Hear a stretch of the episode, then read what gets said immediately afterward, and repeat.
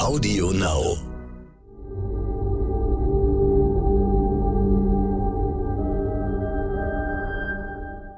Es ist Dienstag, der 10. Mai. Hallo und herzlich willkommen zum Stern-Podcast Ukraine die Lage mit Carlo Marsala, dem Militärexperten und Politikprofessor von der Bundeswehr-Universität München und mir, Stefan Schmitz, aus dem Hauptstadtbüro von Stern und Kapital.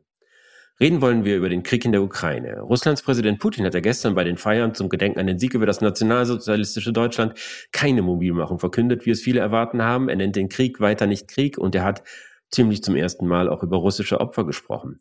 War diese Rede ein Zeichen, dass auch Putin keine Eskalation will, Herr Massala? Nein, ich glaube, das kann man so nicht werten. Also ich glaube, diese befürchtete Generalmobilmachung, die wäre, ähm, glaube ich, gestern am Tag sozusagen des Sieges über den, den Nationalsozialismus, Faschismus sicherlich nicht gut angekommen bei der Bevölkerung, weil dann hätte Putin ja eigentlich eingestehen müssen, dann hätte er einen Krieg ausrufen müssen. Also er hätte sagen müssen, wir befinden uns im Krieg mit der Ukraine. Das wäre eigentlich ein Eingeständnis gewesen äh, einer militärischen Niederlage bislang, sodass eine Eskalationsstufe höher gehen muss. Jetzt kommt aber Folgendes. Er hat gestern interessanterweise den Krieg in der Ukraine in eine historische Kontinuität zum Krieg gegen den Faschismus gestellt. Und das ist ja in sozusagen dem, dem russischen Narrativ hat das eine besondere Bedeutung, dieser große Vaterländische Krieg. Also er stellt jetzt im Prinzip diesen Krieg in der Ukraine in eine Kontinuität mit dem großen Vaterländischen Krieg. Was bedeutet, wir befinden uns möglicherweise in einer Situation, in der sozusagen, wenn dieser Kampf ein Kampf gegen den Faschismus ist, historisch gesehen, ne, alter Faschismus, Nationalsozialismus, dass hier eine möglicherweise existenzielle Bedrohung für die russische Föderation droht. Also er lässt sich sozusagen aus diesem neuen Narrativ jede mögliche Eskalationsoption offen für die Zukunft. Und deshalb halte ich diese Rede, ja, viele Leute haben erwartet, er kündigt was Großartiges an. Das hat er nicht gemacht, das ist sicherlich positiv. Aber er hat ein, ein, ein sozusagen historisches Narrativ konstruiert, das ihm zukünftig durchaus, je nachdem wie dieser Krieg verläuft, noch Möglichkeiten der Eskalation offen lässt. Was natürlich für die Ukrainer ganz besonders schwierig ist, die ja in diesem großen Vaterländischen Krieg furchtbar gelitten haben und Millionen Soldaten der Roten Armee gestellt haben und Millionen Tote. Absolut, absolut. Es ist, es ist natürlich komplett ahistorisch. Also es ist ähm, ahistorisch in dem Sinne, dass äh, die Ukraine einen Großteil des Leids äh, im Kampf gegen diesen Nationalsozialismus mitgetragen hat und es ist natürlich unsinnig, dass äh, die Russische Föderation jetzt gegen den Faschismus oder den Nationalsozialismus ukrainischer Art im, im Osten der Ukraine kämpft. Jetzt war ja die Veranstaltung gestern nicht nur Rede, sondern auch eine große Show. Eine große Militärschau von Tausenden und Abertausenden Soldaten. Aber es war jetzt nicht diese große Waffenshow, die erwartet worden ist. Ist das vielleicht auch ein Hinweis darauf, dass ihm das Kriegsgerät ausgeht, beziehungsweise dass es anderswo dringender gebraucht wird? Also ich glaube, dass es anderswo dringender gebraucht wird. Das ist sicherlich mit einer der Gründe, warum da nicht viel gezeigt worden ist. Ansonsten können wir darüber nur spekulieren. Also auch sozusagen, was wir im Luftraum gesehen haben, war ja nicht das, was erwartet wurde. Es wurde ja begründet mit dem schlechten Wetter und die Bilder, die wir zumindest gesehen haben, äh, deuteten nicht darauf hin, dass gestern äh, in Moskau schlechtes Wetter war. Also von daher sehr viel Spekulation, zu der ich relativ wenig sagen kann. Ich denke, ein großer Teil ist halt im, im Osten der Ukraine gebunden.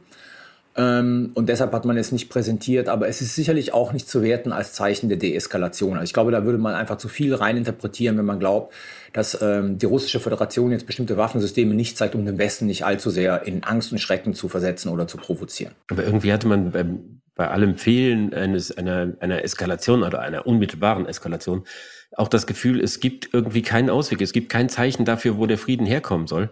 Und man konnte geradezu auf den Gedanken kommen, dass Putin den Krieg in eine Art Normalzustand überführen möchte, der dann natürlich auch weniger Aufmerksamkeit genießt und vielleicht langfristig dazu führt, dass die Unterstützung für die Ukraine abnimmt.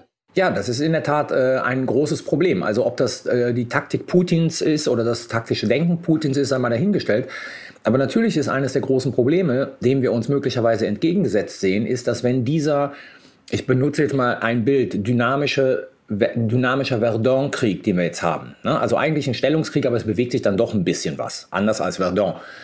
Ähm, wenn der eine lange Zeit ähm, laufen wird, dann besteht in der Tat die große Gefahr, dass zwei Entwicklungen äh, bei den westlichen Staaten eintreten. Nämlich einmal das Erlahmen der Solidarität, vor allen Dingen der gesellschaftlichen, weil Krieg dann zur Normalität wird und ähm, zum anderen dann halt sozusagen der immer stärker werdende Ruf nach irgendeiner Art von Lösung, weil letzten Endes dann auch die Unterstützung, die man dennoch dann leistet, äh, à la longue einfach zu teuer werden wird, ökonomisch zu teuer werden wird. Und auf der Seite von Putin ist natürlich ein permanenter Kriegszustand, auch wenn er keinen Krieg ausruft. Und wir werden ja sehen, ob er das in Zukunft auch nicht machen wird. natürlich auch ein gutes äh, Instrument, um die repressiven Tendenzen im Inneren weiterhin aufrechtzuerhalten, mit Verweis halt sozusagen auf diese äußere ähm, Situation, die eine Bedrohung der nationalen Sicherheit ist. Sie sprachen davon, dass dann eine Situation eintreten kann, wo man irgendeine Lösung braucht. Nun hat Joe Biden, der amerikanische Präsident, davor gewarnt, dass man den Putin nicht so in die Ecke treiben dürfe, dass er gar keine Lösung sieht, keinen Ausweg sieht. Ist das irgendwie eine Veränderung seiner Position? Er war ja einer der wenigen, der offen von Regimewechsel in Moskau gesprochen hat. Das müssen wir sehen. Ähm, es kommen ja aus den USA unterschiedliche Signale. Also es gilt weiterhin das, was der Verteidigungsminister Austin genannt hat. Also Russland muss die Fähigkeit zu umfassender militärischer Aggression genommen werden. Ähm, was, was ja so eine Frage ist, was bedeutet das aus amerikanischer Perspektive? Also bedeutet das sozusagen eine vernichtende Niederlage der russischen Armee in der Ukraine?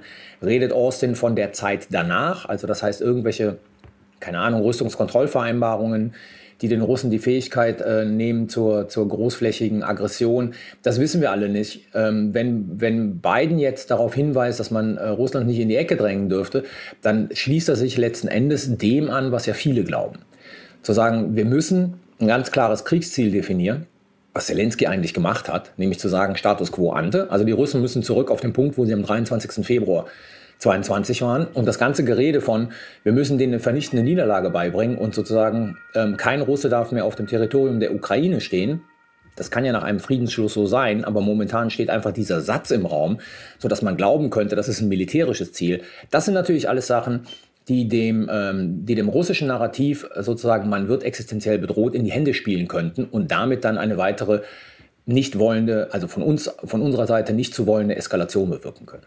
Gehört dazu auch, dass man in der Sprache aufpasst, dass man den Gegner nicht demütigt, dass man ihn nicht äh, lächerlich macht, dass man irgendwie auch Rücksicht auf deren Bedürfnisse nach Stolz und Größe nimmt? Dass man Rücksicht auf deren Bedürfnisse nach Stolz und Größe nimmt, das weiß ich nicht in der, in der jetzigen Situation. Aber Sie haben völlig recht. Also Sprache spielt eine zentrale Rolle. Viele dieser Eskalationsdrohungen, die wir haben, die laufen ja nur über Sprache.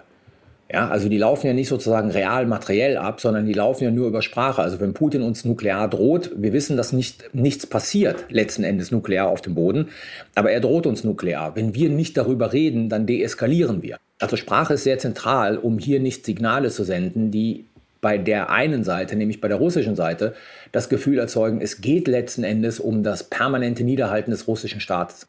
In diesem Sinne auch äh, das, was Macron gestern gesagt hat, also man darf Russland nicht demütigen. Er hat es meines Erachtens falsch gesagt und in den falschen Kontext gestellt. Ähm, aber es ist schon dieses Bestreben zu sagen, es geht nicht darum, Russland letzten Endes politisch zu vernichten. Interessant fand ich auch, dass äh, Putin sich ja in seinen Aussagen immer mehr von den Fakten löst und offenbar eine gute Chance hat, damit in seiner eigenen Öffentlichkeit, die ja komplett kontrolliert und zensiert ist, durchzukommen. Und ob das nicht auch eine Perspektive auf eine politische Lösung bieten kann, dass man nämlich sagt, der Putin kann im Grunde mit jeder Erzählung durchkommen, der kann alles als Sieg verkaufen. Und das bietet uns wiederum die Möglichkeit, eine, eine solche Lösung anzustreben. Ja, das ist in der Tat richtig. Also Putin ist in der Lage, so sieht es momentan aus, äh, zumindest alles als Sieg oder Niederlage nach, nach innen zu verkaufen. Das Narrativ zu bestimmen und ein Großteil der russischen Bevölkerung, die keinen Zugang zu, ich sage jetzt mal, westlichen Medien hat, ähm, wird ihm dann glauben.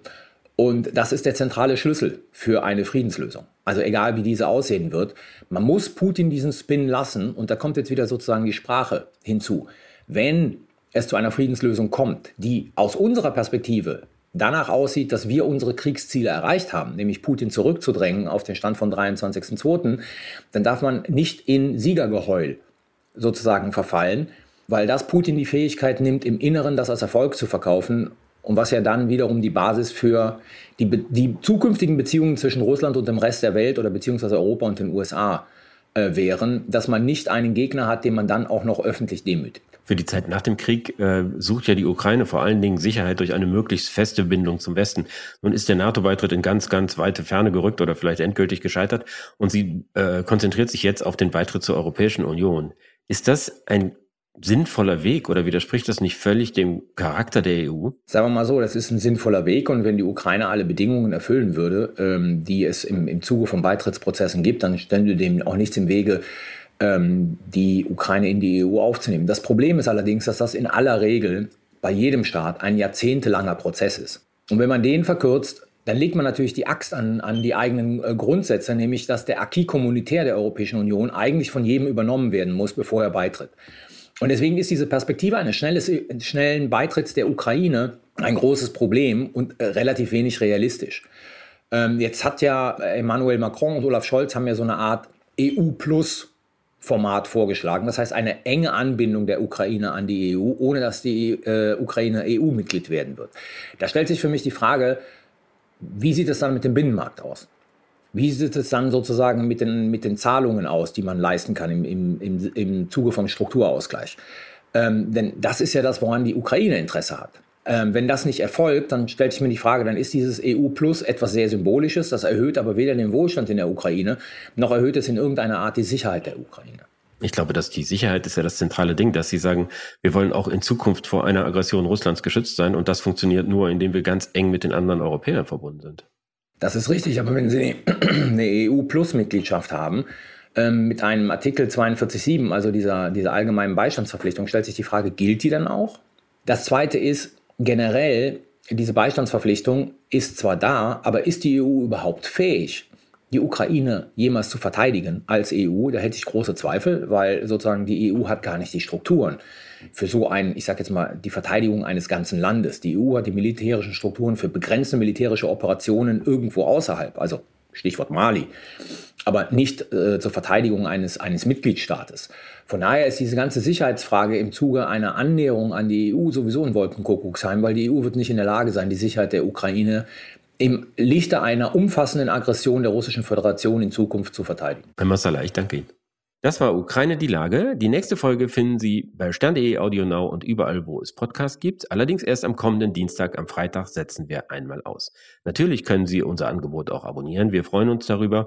Und wenn Sie noch mehr erfahren wollen zu den Themen des Tages, empfehle ich Ihnen unseren Podcast heute wichtig. Den Menschen in der Ukraine hilft die Stiftung Stern. Alles weitere dazu, wenn Sie spenden mögen, finden Sie auf unserer Website stern.de. Vielen Dank und hoffentlich bis kommenden Dienstag.